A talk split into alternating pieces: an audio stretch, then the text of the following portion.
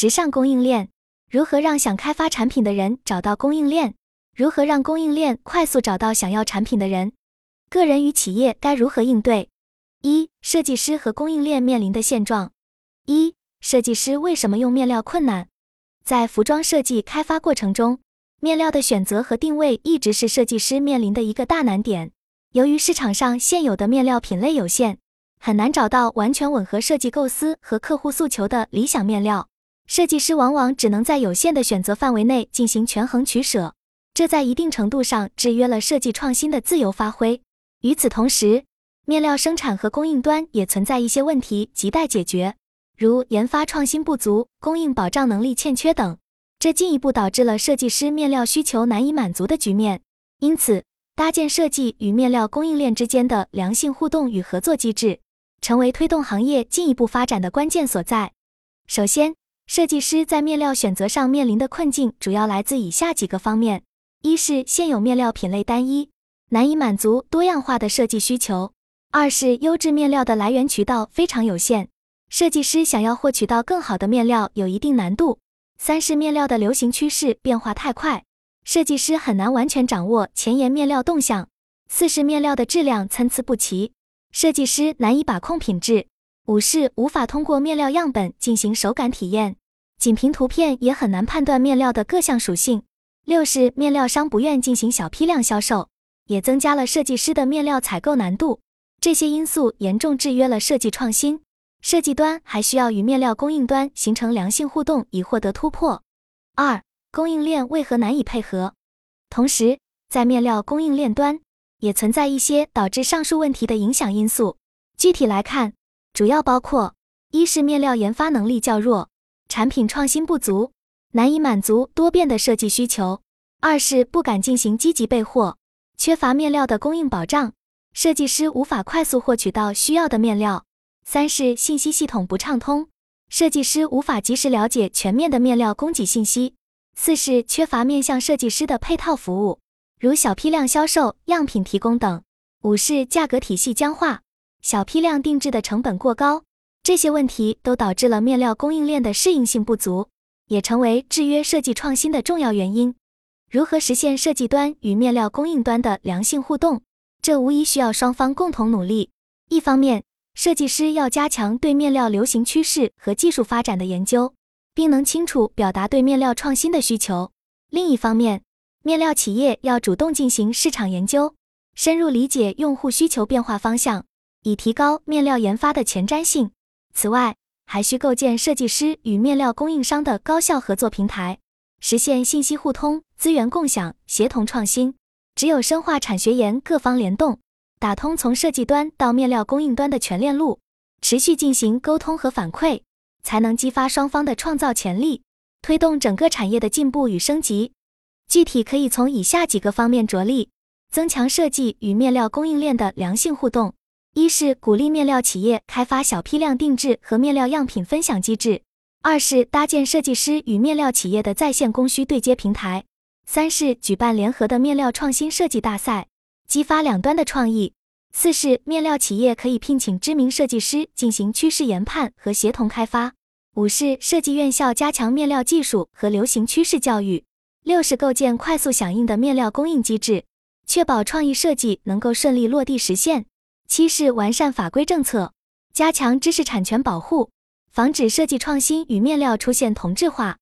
我们可以预见的是，随着技术手段的进步和管理意识的提升，设计与面料供应链的合作模式将不断深化。面料供应商将主动参与设计创意的研发和实现过程，而设计师也会根据面料企业的反馈进行设计调整和优化，从而形成良性循环的产业链条。这种以消费者需求为导向，以资源优势互补为基础的深度融合，必将持续释放行业创新活力，推动我国服装业向中高端发展。但要实现这一目标，需要政府、企业、设计师、院校等各方共同努力，形成合力。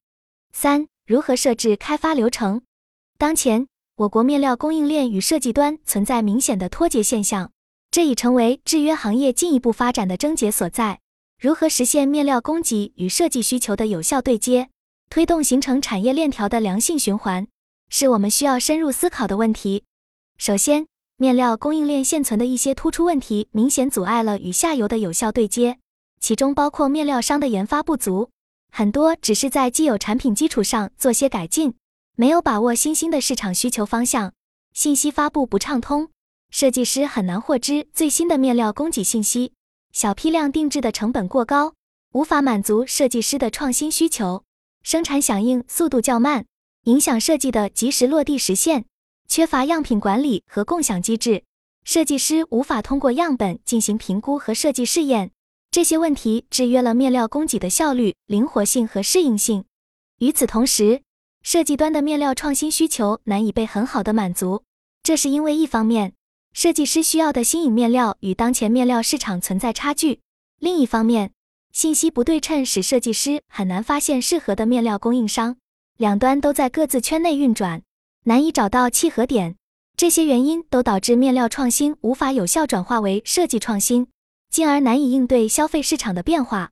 如何打通这一裂缝？这需要面料供应链实现由推式生产向拉式生产的转变。一是面料企业要主动深入了解设计端的面料诉求，进行针对性研发；二是加强信息发布和样本共享，便于设计师选材。三是优化生产流程，提高小批量定制的灵活性。与此同时，还需要加强供需双方的深度交流，建立面料供需的对接平台，让设计师的创意需求与面料企业的研发生产形成快速对接的闭环。实现这一目标，企业和设计院校都需要进行转型。面料企业要加大创新研发投入，开发小批量多品类产品，并采用市场化的定价机制。设计院校则要加强面料和工艺方面的教育，培养设计师的面料研发意识。此外，行业协会或中介机构也可以发挥桥梁作用，举办供需对接活动，促成协同创新。只有持续进行良性互动，让设计需求激发面料创新，面料创新再催生新设计，这样的循环链条才能不断释放产业发展活力。当前，我国正处于经济转型的攻关期。面料供应链的深刻变革正当其时，这需要政府的政策引导、企业的主动作为、设计师的创新意识以及行业内部的通力协作。通过共同努力，面料供应链一定能够实现由过去的推式生产向未来的拉式生产的转变，从而与设计端形成良性互动，推动我国服装业不断向中高端发展。这是一个系统工程，需要各方用心耕耘和浇灌。方能最终结出丰硕果实。二、如何解决两者的问题？一、从开发上应该如何解决？当前服装行业面临较大变化，客户追求产品新颖性，要求企业快速响应最新的市场趋势。但由于服装生产方式从大批量走向小批量多样化，导致单个样品或单品订单量在逐步缩减。尽管订单规模减小，但服装品牌客户对成衣产品的质量和交期要求仍保持较高标准，因此，服装企业需要提高开发效率，适应市场对新品创新和交期时间的要求。专业设计机构可为面料供应商和服装品牌提供具有前瞻性的产品设计及开发方向指导，以帮助上下游企业顺应形势变化。面料供应商可考虑与部分服装品牌建立定制化的合作模式。根据品牌提出的设计理念和风格方向，面料供应商可专门开发一些独特的面料产品，仅向该品牌提供独家供应，实现供应商和品牌的双赢格局。这需要面料企业拥有强大的产品研发和设计能力，能够迅速响应品牌各种面料需求。同时，品牌也可通过这种合作获得更加个性化的面料供应。当前一些服装设计师对面料的各项性能参数和使用设计方法还不够了解和掌握。如果可以举办一些供应商和设计师沙龙交流活动，让双方就面料的组成、功能、运用等进行深入讨论，必将大大提高设计师对面料合理应用的认知水平。交流也可促进设计师提出更符合市场需求的面料开发方向。除了线下交流，相关方也可以建立设计师群组。供应商可在群内发布各类面料信息，进行知识推广。二、从流程上应该如何解决？